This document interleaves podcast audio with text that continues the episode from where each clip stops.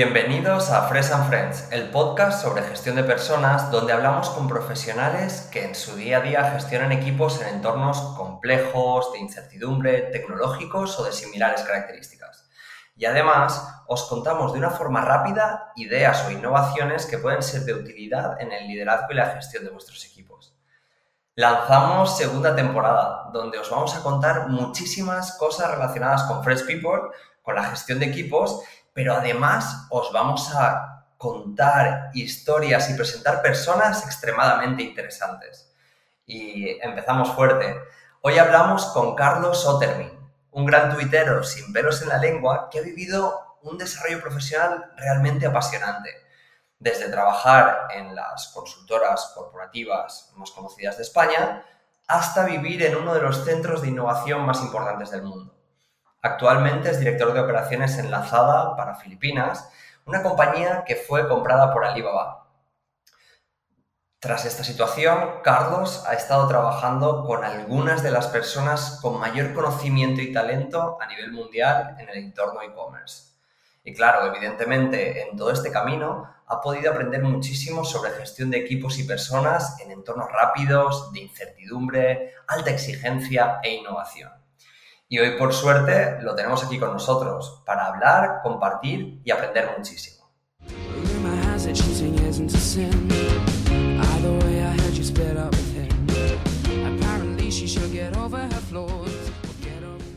Bienvenido, Carlos Ottermin, con nosotros en esta nueva temporada de Fresh and Friends. Eh, bienvenido, muchas gracias por venir. ¿Qué tal? ¿Cómo estás? Bien, bien, muy bien. Encantado de charlar contigo un rato. Carlos, habitualmente nosotros pedimos a, las distintas personas que nos visitan que se presenten, que nos, que nos cuenten un poquito más sobre ellos mismos. ¿Qué nos puedes contar sobre ti? Eh, bueno, poca cosa. La verdad es que nada, comentando contigo mucho sobre recursos humanos, sobre organizaciones siempre. Eh, yo trabajo en el sudeste asiático, concretamente ahora estoy en Filipinas, en e-commerce, una empresa que se llama Lazada, que es parte del grupo Alibaba. Y bueno, me gusta mucho la tecnología, tema de emprendimiento, proyectos y nada, compartimos muchas inquietudes, así que encantado de charlar un rato. Qué bien. ¿Has vivido el hecho de trabajar en España, en diferentes grandes consultoras y también de trabajar en, otro país? ¿Cuál es la gran diferencia que, estás sintiendo ¿no? de hacer esta, este cambio? Bueno, es que es, es, muy difícil comparar, ¿no? Porque al final son empresas distintas, momentos distintos, países distintos. Eh, creo que lo, más distinto o lo más interesante de alguna manera es cuando tienes la diferencia de trabajar en una startup, en una empresa grande, y luego el vivir desde dentro lo que es que una compañía crezca, ¿no? Al final, en una consultora en España, pues bueno, la experiencia es muy predecible y sabes a lo que vas, ¿no? Muchas horas, gente muy buena, mucha competitividad, eh, una carrera muy, muy plana, digamos, ¿no? Como muy pautada. Eh, mientras que al final en este tipo de ambientes más tecnológicos, más eh, startups, pues las carreras son mucho menos lineales, hay gente de perfiles muy distintos, te encuentras con bastante, bastante progresión de personas que han llegado muy pronto que son capaces de crecer con la empresa. Eh, lo, lo, bonito, digamos, de toda esta zona es que se dan muchas oportunidades porque tampoco hay tanto talento y tampoco hay tantísima competencia. Entonces, bueno, son culturas muy diferentes, ¿no? Y especialmente en tecnología, al final, pues se valora mucho menos la edad, se valora más el, potencial, el rendimiento, eh, enseguida te dan mucha más responsabilidad, con lo cual yo creo que son situaciones de mercado muy distintas, pero también situaciones de empresa muy distintas, ¿no? Yo creo que en España cada vez más, sobre todo en el mundo tecnología, pues hay más oportunidades y hay más empresas de este perfil, ¿no?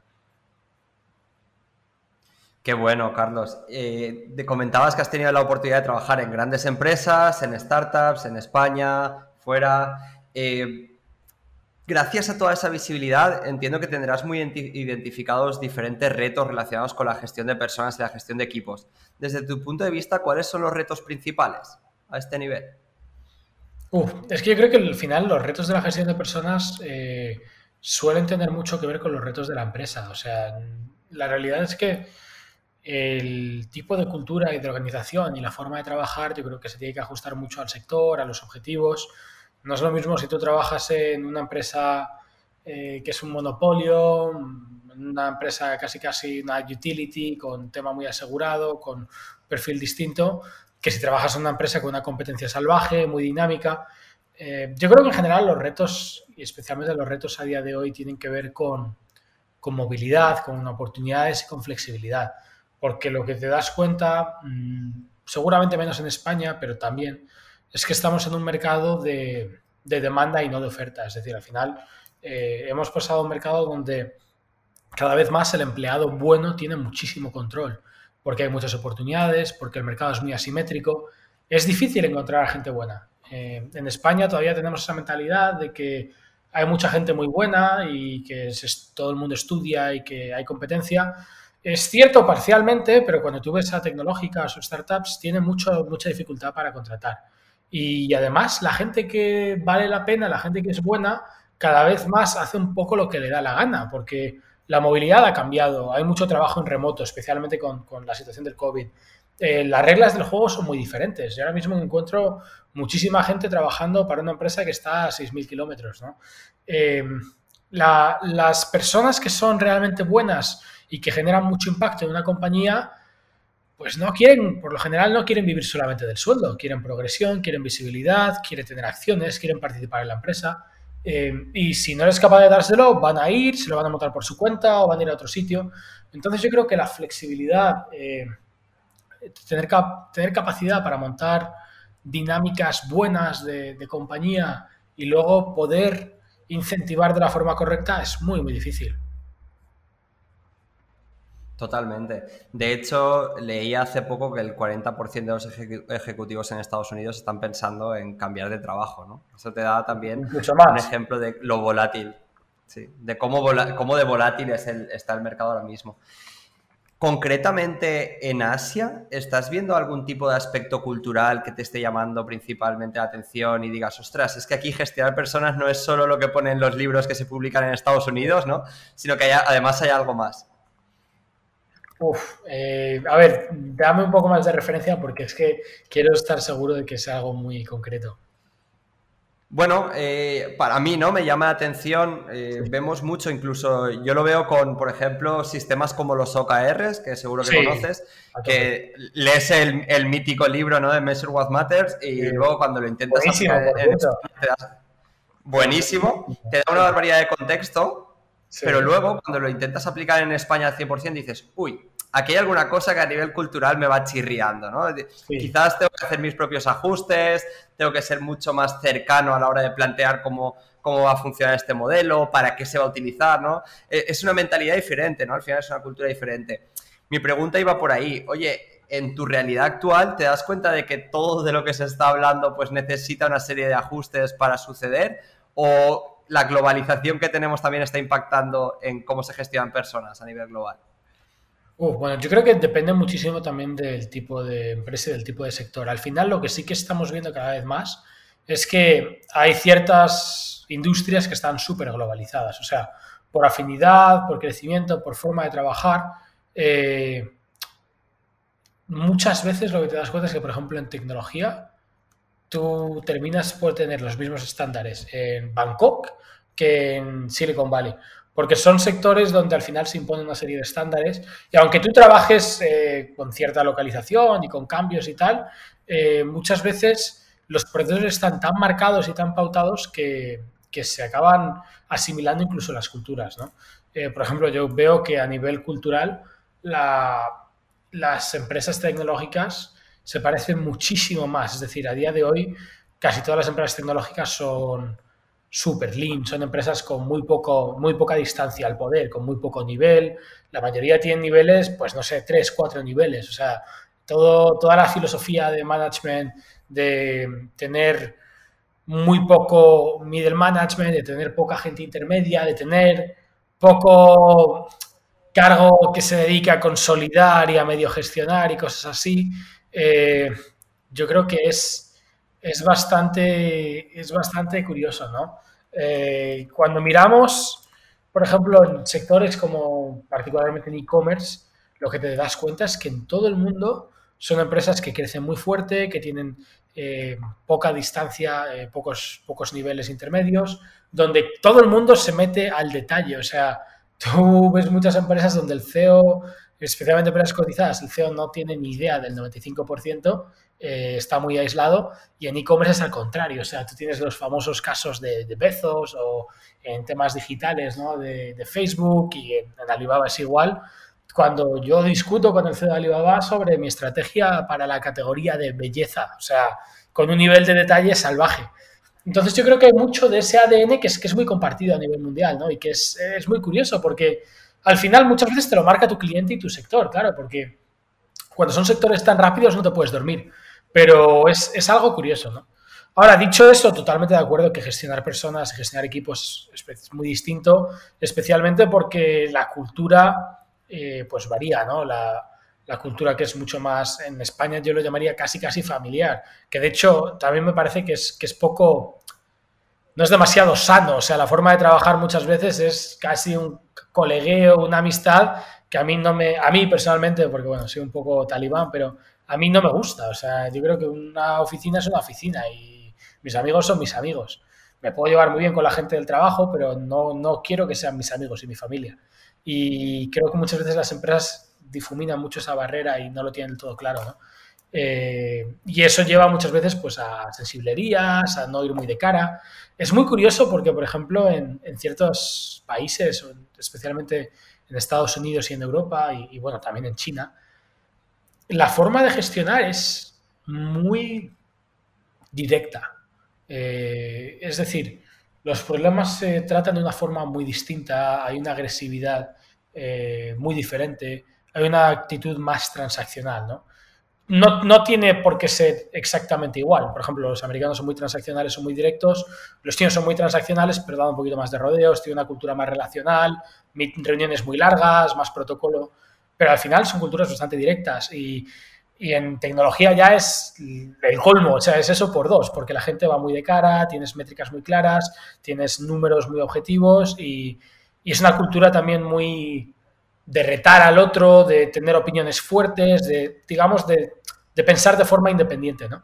Pero claro, yo comparo eso con mi experiencia trabajando con empresas en España o en Sudamérica, donde eh, hay casi casi un cariño en el que la gente no se dice las cosas porque son amigos, porque el sábado se van de copas juntos. Entonces, claro, tú no puedes. Yo siempre digo lo mismo: si le entras igual de fuerte a un español o a un colombiano de lo que me entran a mí a veces, o de lo que entro yo a la gente en Singapur, donde es.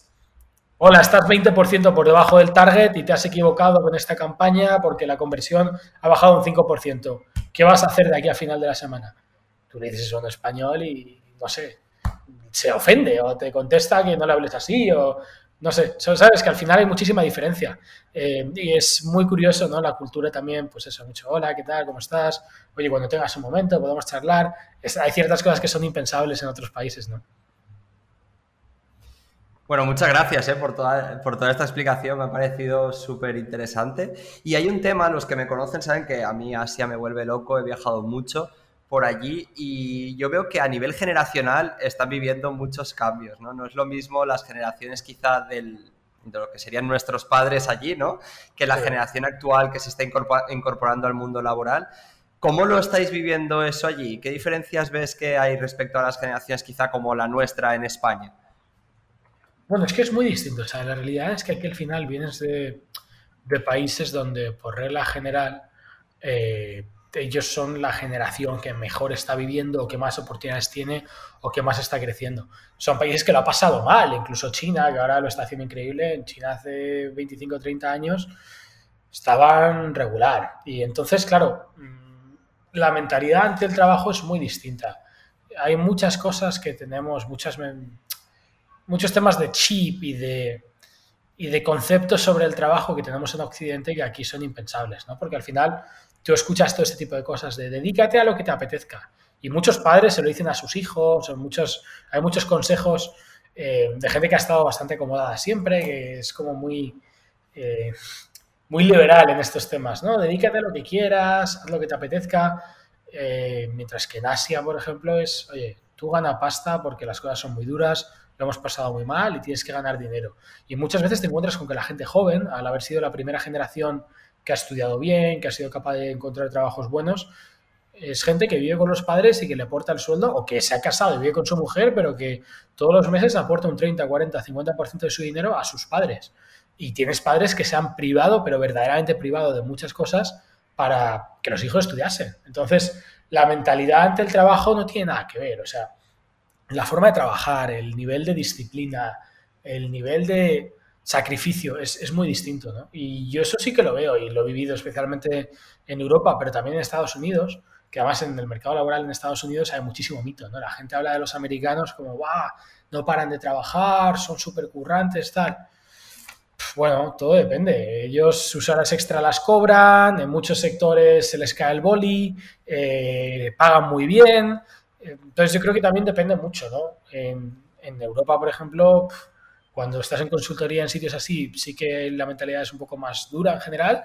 Algunas startups quizás también, pero yo he trabajado cuando estaba de consultor he tenido proyectos con muchas empresas corporate, cuando la gente a partir de las 5 se pone allí a marear y a las 6 se le cae el boli, ¿no? Entonces es muy difícil. No digo que eso no pase aquí, pero digo que en general eh, la gente tiene una actitud ante el trabajo de demostrar, de apretar, de trabajar, de, ser muy autoexigente porque no saben cuándo puede volver una crisis y porque lo han vivido muy mal. Entonces, eh, si tienen la capacidad ahora mismo de crecer y de demostrar y de poder prosperar, pues les hace bastante falta y lo valoran más, ¿no? Eh, yo es un tema que siempre comento, cuando yo miro a mis amigos incluso en España y gente con una universidad muy buena, gente ambiciosa y tal, llega un momento donde en general se plantan, que, me parece muy bien, ¿eh? y me parece muy sabio, o sea, al final, oye, la gente quiere ser feliz y tiene que optimizar también y, disfrutar de su vida. Aquí lo veo menos, ¿no? Y incluso en Estados Unidos también lo veo un poco menos. Al final ves mucha gente que, trabaja muy fuerte, que sigue siendo súper ambiciosa, que, llega un momento donde ellos siguen sin conformarse, ¿no? Entonces, es una mentalidad distinta y, creo que además es una mentalidad donde se valora mucho el dinero, que es algo que en nuestra sociedad es un pelín distinto, ¿no? Porque al final, cuando miras, por ejemplo, en Europa, la gente está, bueno, no es que es, la verdad es que hay una crisis bastante dura y yo creo que el mercado es flojete, pero la gente está relativamente acomodada y valora mucho más el equilibrio, la calidad de vida. Aquí todavía se valora mucho el dinero y a la gente no le importa sacrificar más eh, con tal de ser capaz de, bueno, de, ahorrar, de crecer, de, conseguir más dinero. Y es, para mí es un cambio muy, muy fuerte. Sobre todo porque las generaciones jóvenes en, Europa o en Occidente en general cada vez son, incluso por lo que yo he ido viviendo, cada vez son eh, más de valorar el tiempo, de valorar el equilibrio, mientras que aquí todo eso no se, no se vive. Que quizás empiece a pasar, ¿no? De hecho, en China está pasando algo más, pero el, patrón es, está muy marcado y la diferencia es tremenda. Sí, quizás ahora temas que están muy candentes, ¿no? De cómo te alineas con la misión de la organización, de cómo sientes que lo que está sucediendo en esa empresa se alinea contigo. Son cosas que a nivel generacional ahora en Europa y en Estados Unidos principalmente, pues se está hablando mucho, ¿no? Y quizás en estos países es algo que probablemente futuras generaciones empezarán a plantearse, pero que actualmente no está sucediendo, ¿no? De, manera principal.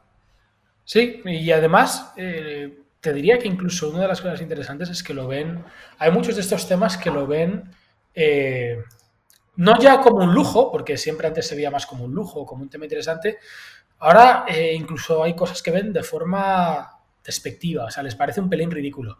Muchas veces el comentario con, con todas estas cosas es, joder, viven en un mundo paralelo, ¿no? Son problemas del primer mundo.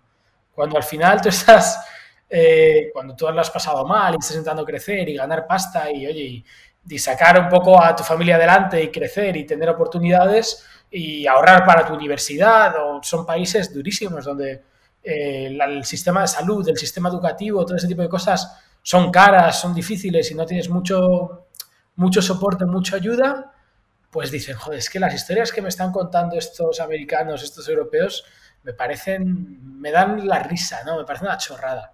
Y, y cada vez más hay ciertos temas que les da esa sensación de decir, oye, pero esta gente está un poco subida a la parra. Súper interesante esto, ¿eh? es algo que quizás escuchábamos en, tres generaciones atrás, ¿no? Eh, lo vemos aún en empresas, personas que están tres generaciones atrás que te dicen eso en, Europa, ¿no? Sí, sí, eh, totalmente. Vamos, es que suena casi a mi abuelo, fíjate, sí, sí. Exacto, exacto, ¿no? Prácticamente. ¿Tú, has vivido, Carlos, la oportunidad de ser consultor estratégico en, grandes empresas, grandes consultoras. de repente eh, vas creciendo ¿no? dentro de una organización que además es comprada, etcétera.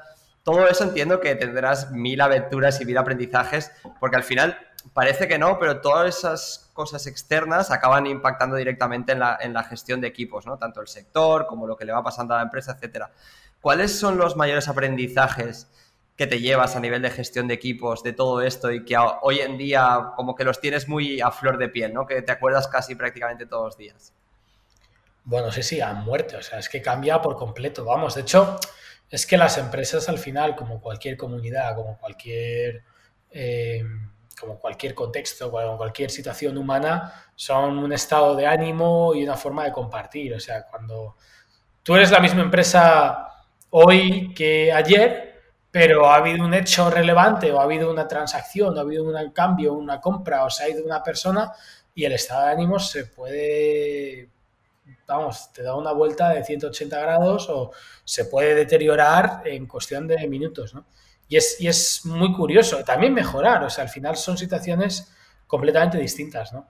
Para mí, uno de los temas más interesantes es, primero, alinear intereses en consultoría o en todo este tipo de sitios, al final los intereses están alineados, eso es cierto, pero, pero al final tienes muy poquito upside, o sea, tú realmente estás allí como para hacer la mili, para tener un diploma, para poner en el currículum que has estado un tiempo de consultor y porque te da buenas oportunidades, pero seas muy bueno o regular, pues tampoco vas a tener una gran diferencia. Tu bonus será algo mejor, quizás asciendes un año más rápido, pero no te cambia la vida, ¿no?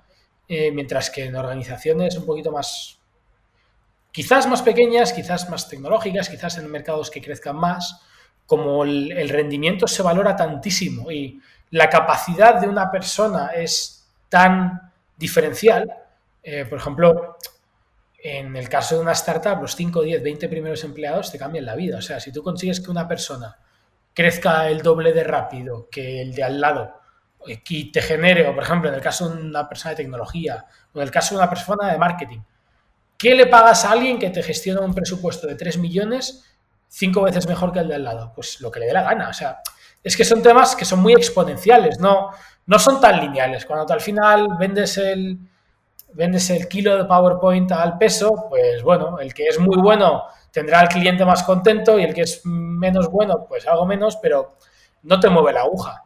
Pero en empresas, y yo es una de las cosas que siempre predico y que intento que la gente se mentalice, tienes que estar en una empresa donde seas capaz de generar impacto. Y tienes que estar en el equipo que genere impacto, que es otra de las cosas que la gente no se entera. O sea, si tú eres financiero, Tú puedes ser un banquero de inversión estupendo. Y puedes ser un gran financiero de una empresa donde finanzas mueva mucho la aguja. Una empresa de infraestructuras, de utilities, una energética, una empresa que sea muy activa a nivel de operaciones corporativas. Si tú eres un financiero en una empresa donde las finanzas no importan mucho, pues no vas a tener una carrera tan, tan divertida, ¿no? Es el ejemplo mítico de si eres el financiero de Disney, pues genial y seguro que está muy bien, pero no esperes cobrar lo mismo que el, que el tío que hace las películas de Disney, porque ese es el que factura 1.500 millones o 5. Entonces, al final, en, mentalidades donde, y sobre todo a día de hoy, en sectores donde se paga por rendimiento, hay que estar donde se paga por rendimiento y hay que estar donde tú eres capaz de generar eh, un impacto mucho mayor. Y yo creo que eso es, muy, muy importante y creo que se está popularizando mucho, aunque todavía falta mucho por hacer y es una labor que, tiene que hacer todo el mundo. Se está popularizando mucho el pagar con acciones, pero porcentajes importantes del sueldo en acciones. Tú hace 5 o 6 años ibas en España a alguien y le decías que le ibas a pagar 30.000 euros en cash, 20.000 euros de bonus y 30.000 euros en acciones y te decía que no, que le pagases 50.000 de cash y 20.000 de bonus y que las acciones se las quedase tu prima. Y ahora mismo hay muchas empresas donde viendo potencial, viendo situaciones buenas, la gente valora acciones y, realmente lo, percibe como algo interesante y se las queda, ¿no? Entonces yo creo que rendimiento por acciones, rendimiento mucho más a variable, eh, es muy importante. Y esto es muy, muy importante sobre todo en empresas iniciales, ¿no? Eh, y luego uno de los temas más difíciles en todo este tipo de negocios es el riesgo de la burocracia, porque al final, cuando una empresa empieza a ser lenta, pues bueno, si estás en un sector muy lento, un sector muy regulado y tal, vale, pero si tú estás en un sector muy competitivo, si tienes una empresa lenta y el jefe no motiva y la gente es un poco parada, no, no, puedes, no puedes innovar ni puedes crecer. ¿no? Y creo que es uno de los grandes riesgos cuando te compras una empresa más grande, cuando sales, digamos, cuando, cuando ya vas creciendo mucho y tienes que montar mucho proceso, es muy complicado mantener la misma cultura. y, es uno de los retos que además cada vez más empresas intentan atacar y mejorar, porque tú realmente siempre te planteas cómo puedo seguir siendo grande y moverme rápido y gestionar problemas y resolver. Y es algo muy complejo. Totalmente. Has nombrado un montón de cosas que son realmente clave, ¿no? Alinear intereses, la exponencialidad de la gestión, pagar con acciones, ese rendimiento por acciones. Y luego has nombrado dos que me gustaría hacer especial hincapié. Una ha sido estar en una empresa donde seas capaz de generar impacto, ¿no? A mí me, he sentido muy identificado porque es algo que nos preguntan mucho en Fresh, ¿no? Que dicen, oye, ¿y por qué? ¿Cómo habéis sido capaces de atraer este talento para trabajar con vosotros si al final sois una empresa muy pequeña? Claro, porque ostras, ser people specialist en Fresh tiene un impacto que no lo tiene ser en una empresa de 200 personas. Evidentemente, ¿por qué? Porque estás todo el día generando impacto ¿no? en proyectos muy concretos con, con los partners. Y luego, eso te lleva a la siguiente reflexión, ¿no? Que es, oye, y si yo necesito crear un área de finanzas y fichar un perfil financiero, ostras, tendré que enriquecer ese puesto desde el principio y hacerlo lo suficientemente sexy para que gente buena quiera trabajar aquí, ¿no? Si no, no tiene ningún sentido. ¿Cómo lo ves tú esto? Bueno, es que creo que es un tema tan difícil. O sea, al final la realidad es que eh, la gente trabaja para vivir y muchas veces nos olvida, ¿no? Y la gente al final lo que intenta es estar en un sitio donde sean capaces de ganarse la vida bien. Una vez han superado esa parte, intentan trabajar en un sitio donde sean capaces de ganarse la vida bien, que les paguen de manera justa y dedicarse a algo que les guste. ¿Qué pasa? Que aunque tú te dediques a algo que te gusta, eh, si lo haces en una empresa que no lo valora tanto, pues es que es muy difícil, porque al final no realmente ni el mercado te lo reconoce ni la empresa te lo reconoce. Por eso muchas veces funciona tanto y a mí me gusta vuestro modelo el estar en un sitio donde sean muy muy buenos en algo y lo ofrezcan a otros. Y es un poco el modelo también de muchas empresas de servicios y el modelo de, tantas empresas eh, que intentan enfocarse en, la excelencia en un vertical concreto. Creo que estamos viviendo cada vez más eh, el, el avance de la, especialización, ¿no? O sea, venimos, venimos de un mundo donde todo el mundo hacía todo. Y especialmente en España es un país donde no hemos tenido grandes empresas jamás y, y al final era, pues, básicamente empresas muy grandes, semipúblicas o grandes conglomerados que hacían un poco de todo porque sí. Eh, en los últimos años ha mejorado mucho y tienes concesionarias buenas, tienes algunas empresas de consumo buenas, tienes bueno, pues, eh, algunos sectores, pero en general te das cuenta que realmente la mayoría de empresas hacían un poco de todo. Porque es lo que pasaba también con empresas muy grandes, muy estatales, muy burocratizadas. Y esto era muy normal, te pasaba en Estados Unidos. General Electric tenía 45 divisiones y eran bastante paquetes en 43. Eh, muchas, ¿sabes? Había muchas empresas muy grandes que hacían un poco de todo porque sí, que de repente tenían una constructora, gente que se metía a otras líneas de negocio que no, que no funcionaban tanto. ¿Qué pasa? Que en el momento en que el mercado se va especializando tanto, esos patrones ya no funcionan porque la competencia en cada área es brutal. Y además te resulta muy complicado competir y te resulta muy complicado traer talento porque la persona que es muy buena en algo quiere estar rodeada de gente que sea buena. Entonces, yo creo que eso es un tema que cada vez está creciendo más y que además no, no va a parar. Y cuando tienes ese tipo de especialización, lo que pasa es que primero es capaz de tener impacto porque al final te dedicas a algo muy concreto, la gente está dispuesta o te valora eso y además te vuelves mucho mejor en esto. ¿Qué pasa? Que eso al final crea un círculo virtuoso tremendo, ¿no? Eres capaz de atraer más gente, eres capaz de generar eh, mejores rendimientos, eh, entonces yo creo que cada vez vamos mucho más a eso. Y una de las, de, las reflexiones que yo siempre tengo en ese sentido es que cuando tú miras lo que pasaba con las startups, incluso todavía hoy pasa, pero cada vez menos, se valoraba mucho el ser muy grande. He levantado una ronda de no sé cuánto. es que estamos ahora con 300 empleados. Y ahora, que yo creo que ya estamos un poco en la resaca de ese tipo de startups y de ese tipo de mentalidad, o en, en la fase 2, fase 3, donde la gente piensa más, lo que ves es lo contrario, ves mucho emprendedor resabido, mucha gente que ya eh, ha vivido la experiencia y ha encontrado que eso no le gusta tanto, que al final ese no es el camino, que lo que hace es especializarse mucho, montar una empresa muy buena, rentable, con perfiles interesantes y tratar de tener una empresa quizás más pequeñita, más rentable, más, eh, más sana, con, con, mucho foco, con muy buena cultura y que a lo mejor, el otro día hablaba con un amigo que es un fuera de serie y me decía, dice, es que al final no tenemos muchos inversores, tenemos pocos inversores, es una empresa muy enfocada, quizás menos intensiva en capital, pero vivimos muy bien, estamos muy contentos, el mercado paga muy bien y hacemos un poco lo que queremos. Entonces yo creo que ese equilibrio también es muy importante y es muy interesante porque cada vez más el impacto no va solo de tamaño, ni va de levantar pasta, ni hacer ruido. Muchas veces el impacto va de ser muy, muy bueno en algo, de tener muy buena cultura y de ser capaz de atraer a los mejores y de, y de cobrarlo. O sea que al final venimos de el crecer a toda costa a decir, oye, es que a lo mejor estoy mucho más contento en una empresa de 4 millones de euros, que somos 20, que somos buenísimos en esto, que estamos todos muy contentos. O sea, al final, eh, cada vez más los moldes de las empresas están cambiando, ¿no? 100%. De hecho, es una cosa que yo hablo mucho con, con el equipo de Fresh cuando hablamos un poco de estrategia de crecimiento, que yo recuerdo, ¿no? Digo, no, no menospreciemos el hecho de estar haciendo crecer una empresa rentable, porque la de beneficios que hay detrás de eso, ¿no? De saber que tienes cuatro o cinco meses de margen, que pase lo que pase, pues tú puedes sostenerte, que puedes eh, utilizar tus propios recursos para hacer apuestas, creo que, que tiene un valor brutal, ¿no? Y, y, en el día a día y en la tranquilidad del día a día también, por supuesto.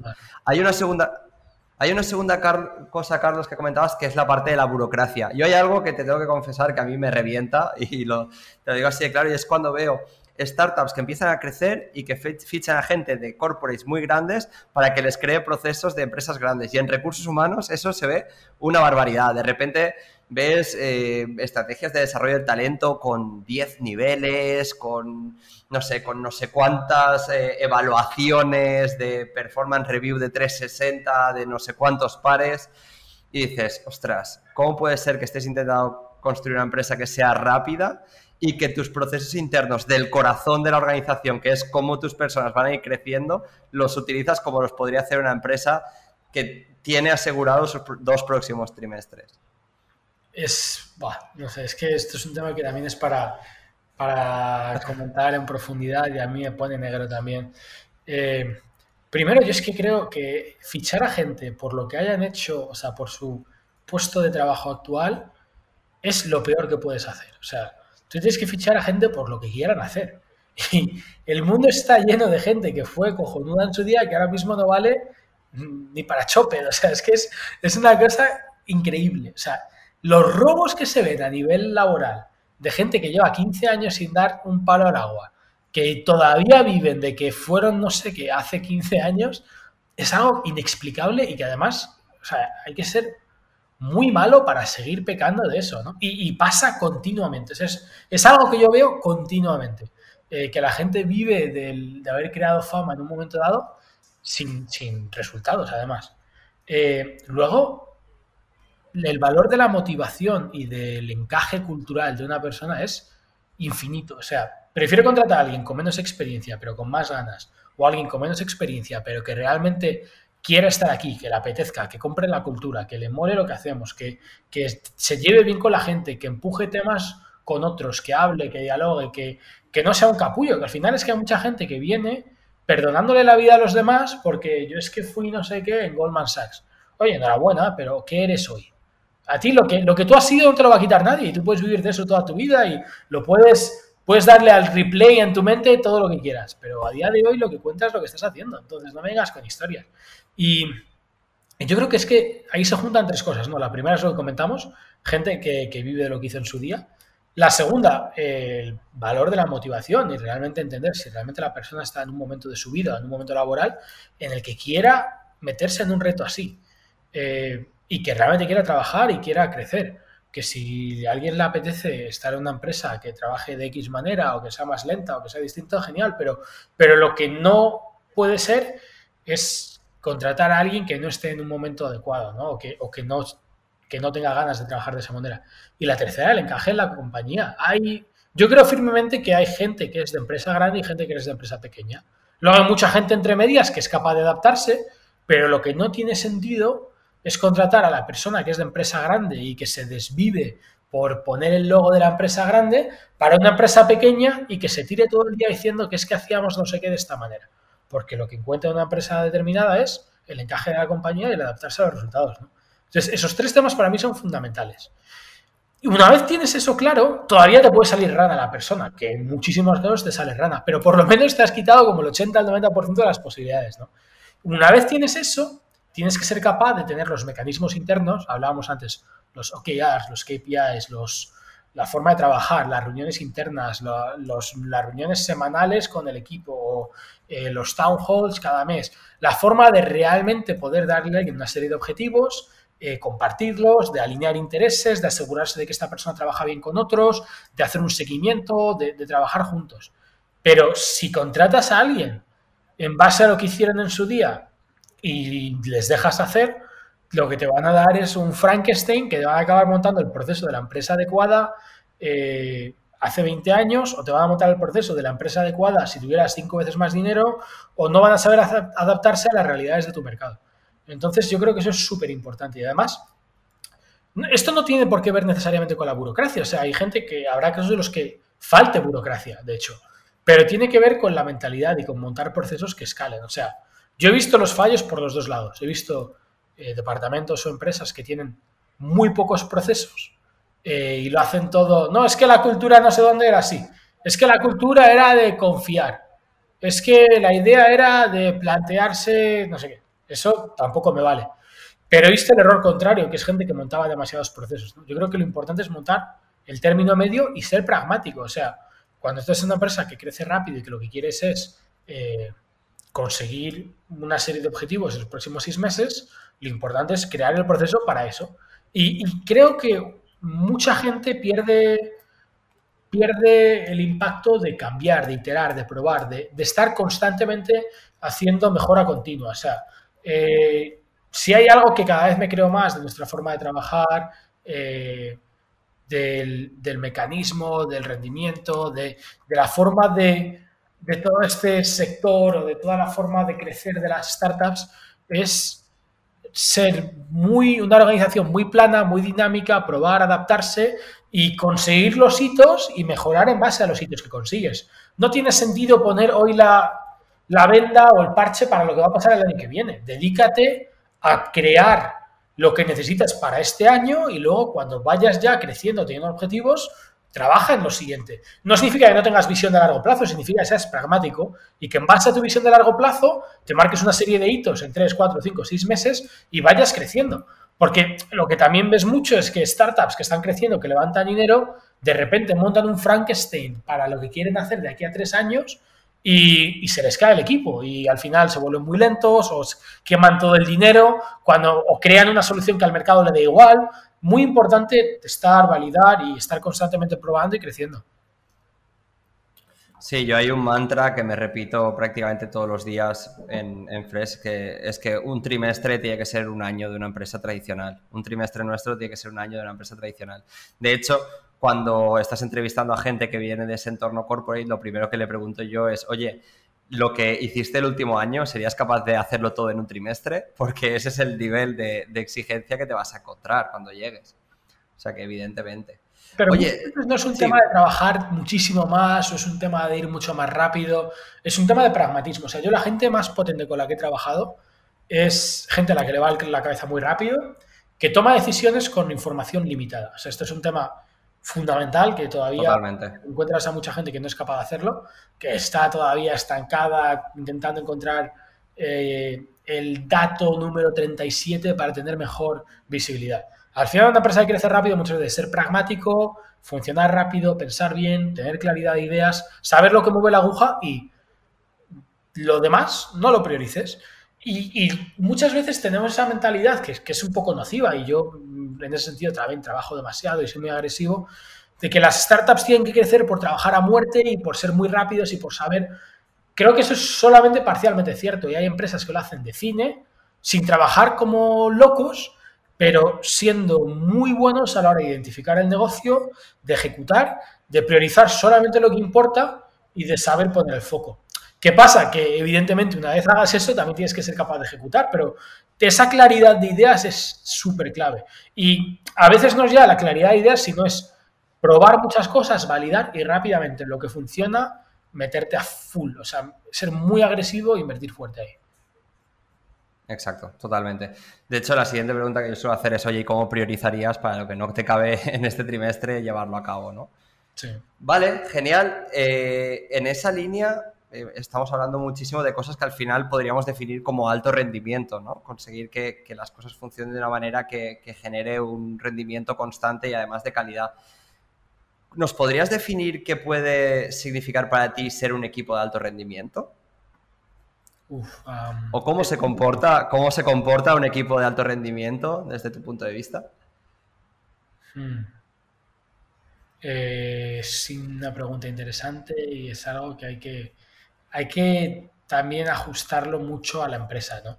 Yo siempre digo lo mismo. Primero, hay un montón de gurús del management y de, y mucha verborrea y mucho acrónimo y mucha historia para hablar de cosas que en realidad son sentido común, pragmatismo y, no ser un idiota. Y yo siempre, no sé, cuando ves las filosofías de management de muchas empresas y ves todo lo que se pone de moda, joder, a mí no hay nada que me huele la cabeza o que me parezca que lo ha montado Einstein. O sea, siempre lo veo como decir, joder, pues sí, pues, pues tienes razón, oye, pues muy bien, buen, buen punto o bien visto, pero no hay nada que digas, Buah, esto es increíble y no se me habría ocurrido jamás. Suelen ser temas mucho más de, ajustar, de poner el foco, de claridad y de ser consciente y de montar una cultura adecuada.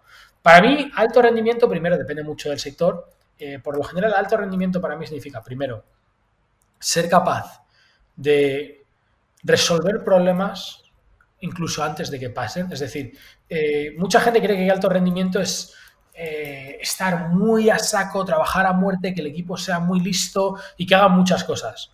Para mí es lo contrario. Y, yo cuando veo a gente súper ocupada, siempre me planteo que, además me da incluso lástima toda esta gente mega ocupada, no, no puedo ahora tal, me da sensación de, patoso. O sea, me da sensación de decir, joder, que pobrecillos, que, gente más torpe. O sea, y lo digo y sé que es un poco cruel y tal, pero me pasa muchísimo.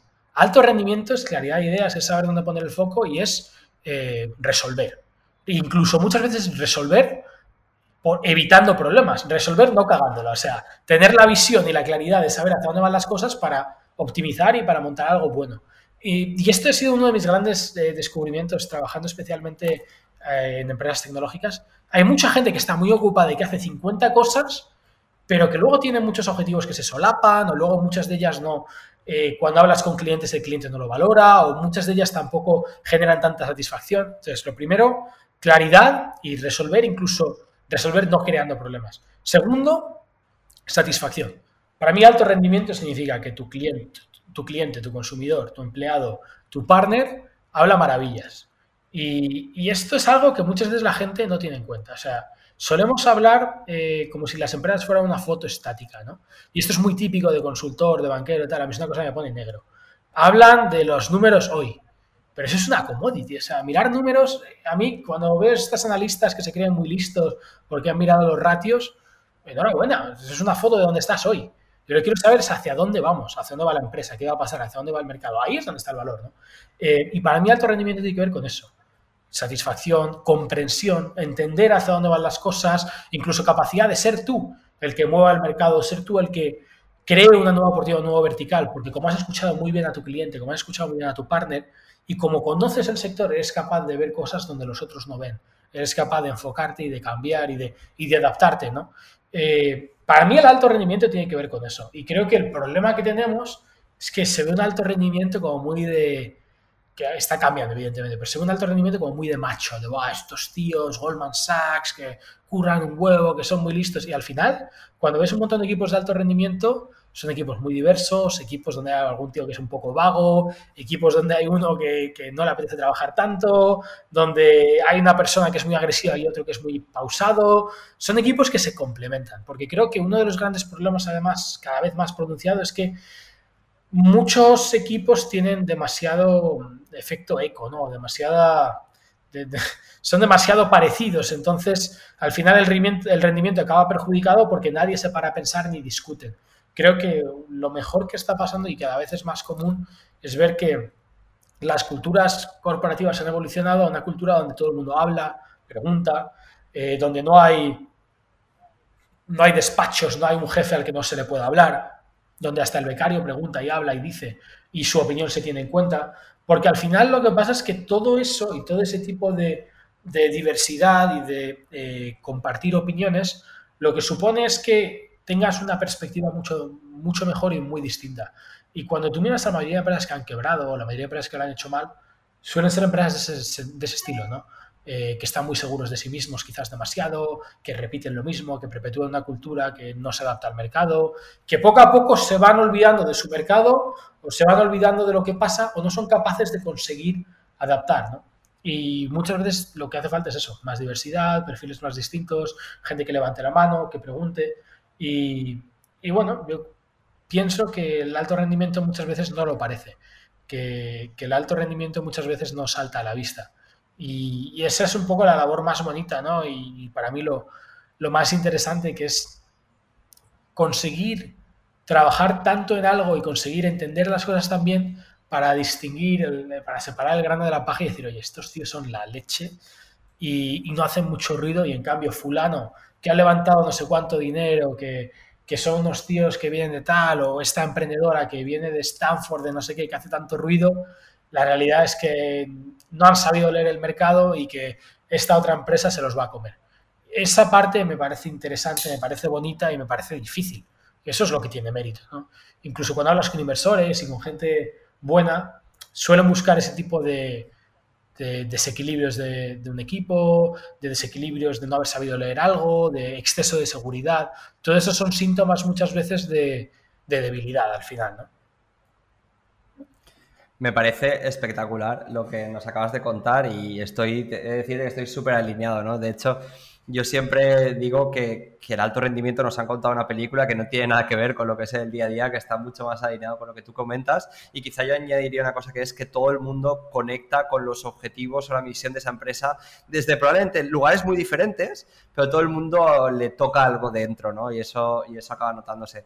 Destaco una cosa que has dicho y es estos perfiles, ¿no? Que muchas veces se, se, relacionan con lo que es el alto rendimiento, que son perfiles mega ocupados, ¿no? no sé si has podido leer, creo que sí, que, te gusta mucho Marco Aurelio y que has podido leer diferentes cosas de él. Tiene una carta brutal a, sus generales en la que comenta que, por favor, que dejen de decir que están ocupados, que eso no tiene ningún sentido y que genera una altísima desconfianza y ineficacia con el, con, con el día a día. Eh, me, me pareció muy, muy curioso porque dije, ostras, después dos mil y pico años después y estamos prácticamente igual. Total. Pero es, habitual, ¿eh? es, habitual, Y además es, es, un tema muy humano. O sea, al final la gente quiere sentirse el héroe. Pero lo que no te das cuenta es que tú no eres ningún héroe por estar trabajando como un loco, ¿no? Que hay picos de trabajo y que hay situaciones difíciles y que hay momentos donde eh, tienes que trabajar muchísimo porque tienes que alinear con mucha gente, tienes que contratar, tienes que un pico de trabajo, tienes que eh, abrir nuevos verticales o hablar con muchos clientes, perfecto. Pero el estar ocupadísimo por, por defecto me parece un síntoma total de incompetencia, vamos.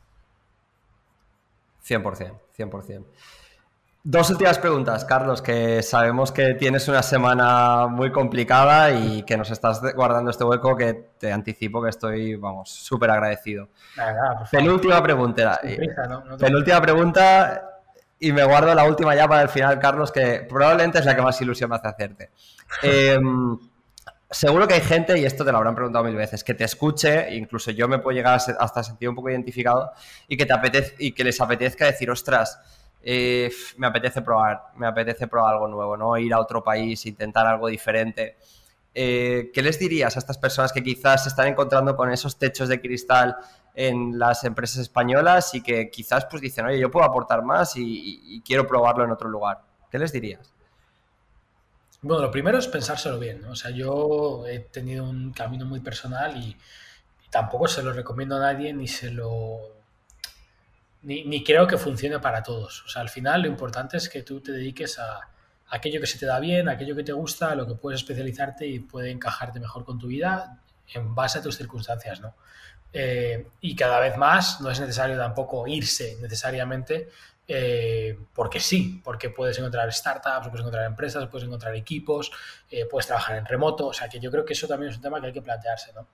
Eh, segundo, veo muy importante entender el proceso, es decir, aceptar que una parte muy importante de ello va a ser durísima. O sea, cuando te vas a otro país, especialmente cuando te vas a los países donde hay oportunidades,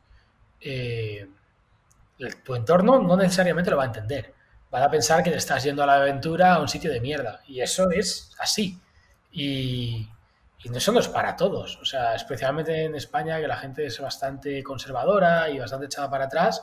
Si tú te vas mañana, joder, si hay gente que se está yendo a México y todavía le dicen que guau, que México, no qué desastre qué peligroso. Eh, las oportunidades están donde están, ¿no? Y por desgracia a día de hoy muchas oportunidades están en países distintos, ¿no? O trabajando desde donde sea para ciertos países. Y tienes que aceptar esa parte del proceso. los inicios son súper duros. Te vayas a donde sea o no te vayas a donde sea, moverte de una empresa muy segura, y esto es algo súper típico y fundamental. El que haya sido un buen estudiante o más o menos bueno y haya trabajado en una empresa multinacional das por hecho un montón de cosas. Eh, Ismael Clemente, que a mí es un tío que me gusta mucho, me parece un poco animal, pero un fuera de serie muy inteligente, siempre dice lo mismo, ¿no? Tú estás allí y vas con tu, con tu americana y con tu, bueno, con tu chaqueta y con tu raya a un lado y entras y se te ha actualizado el software del iPhone de empresa y si se te rompe el ordenador te lo cambian. Cuando tú te vas a una aventura nueva, ya sea en otro país o en una startup o tal, eh, buena suerte. O sea, tú vas a la guerra y vas a buscarte la vida con todo. O sea, tú vas a... Yo he trabajado en empresas donde me compraba yo mi ordenador. O sea, yo he trabajado en empresas donde no te hacía caso nadie. Una oficina asquerosa en mitad de la nada, un sitio horrible, donde había meses que no sabías si ibas a cobrar. Eh, el nivel de incertidumbre que la gente está, está preparada para aceptar es muy distinto y al final es un tema muy personal que cada uno tiene que plantearse, ¿no? Eh, el ser humano es muy... Eh, es especial, yo creo que además, sobre todo los españoles, somos muy... Nos gusta crearnos nuestra propia historia, nos gusta crearnos la película.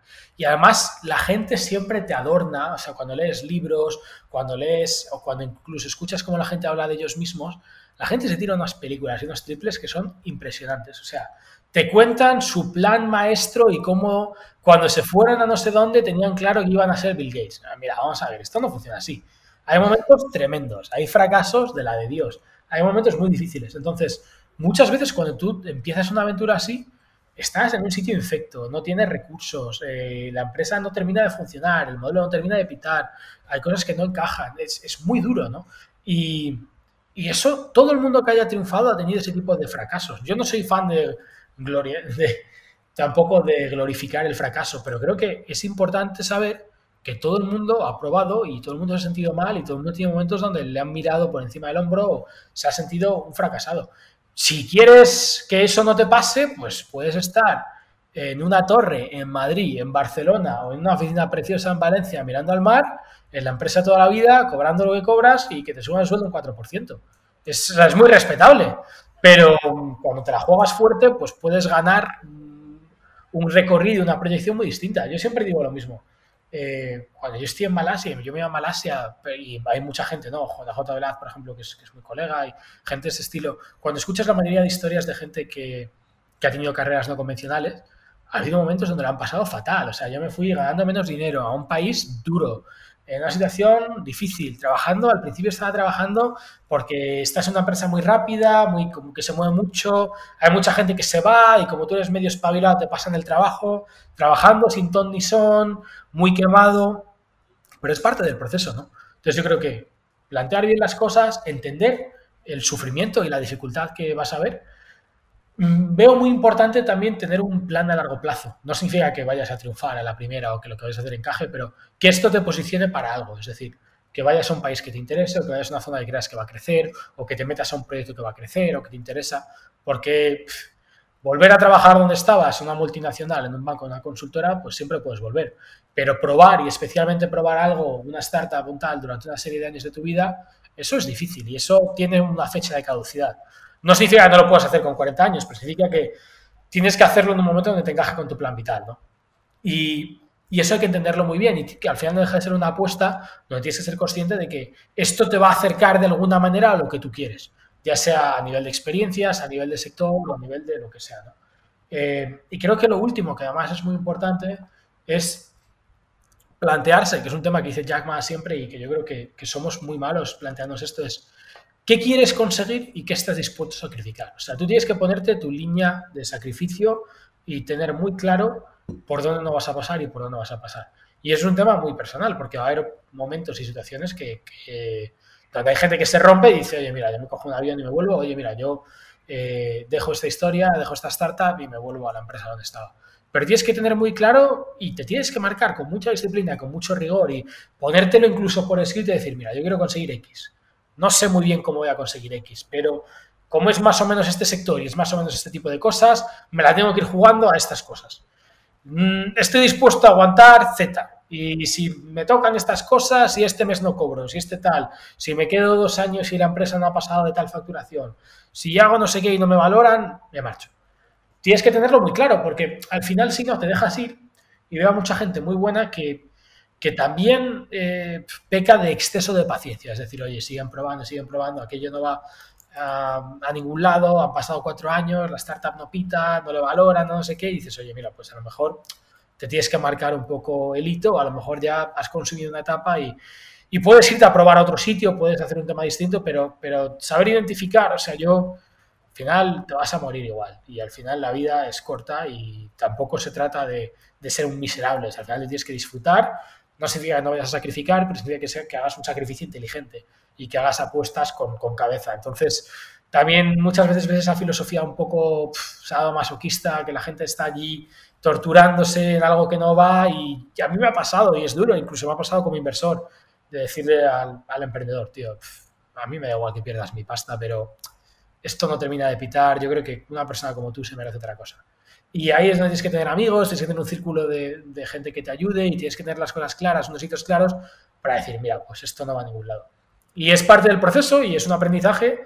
Y mientras lo hayas hecho una buena empresa, hayas hecho amigos, hayas hecho network, hayas quedado bien y hayas hecho bien las cosas, lo puedes utilizar y te puedes apalancar en eso para un puesto increíble, para la siguiente empresa o para tal. Porque lo habrás hecho con sentido en la dirección que querías. Si has pasado de una multinacional a meterte en el sector de EdTech, porque te encanta EdTech, y has fracasado pero has conocido a la gente más top de EdTech y ellos saben que eres bueno y quieren que sea su director comercial, pues ha seguido siendo un éxito de la de Dios. O sea que al final, mientras lo hagas con cabeza y orientado a lo que tú quieras, eh, creo que no existe el fracaso, que puedes ser capaz de hacer algo muy, muy potente. Justo en el momento en el que fui a preguntarle eh, la última pregunta, tuvimos un problema con el micro y no se llegó a escuchar. Básicamente le preguntaba a Carlos que para cuándo una paella con vistas al mar en Valencia. Me comentaba que de momento es bastante complicado y que estaba deseándolo. Creo que eso sí que lo podéis escuchar.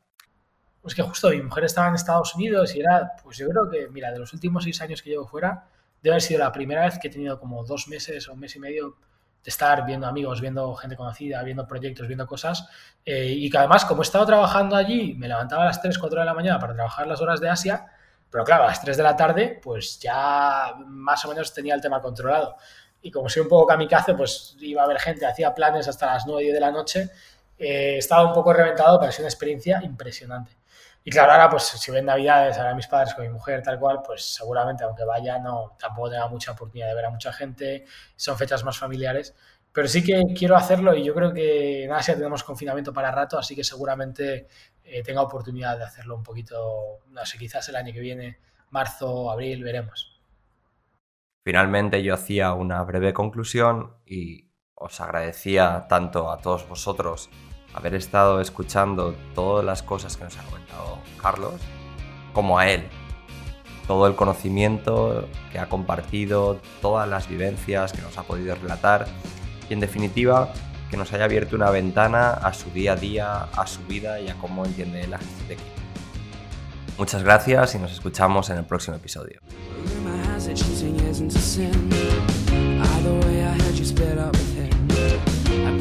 She should get over her flaws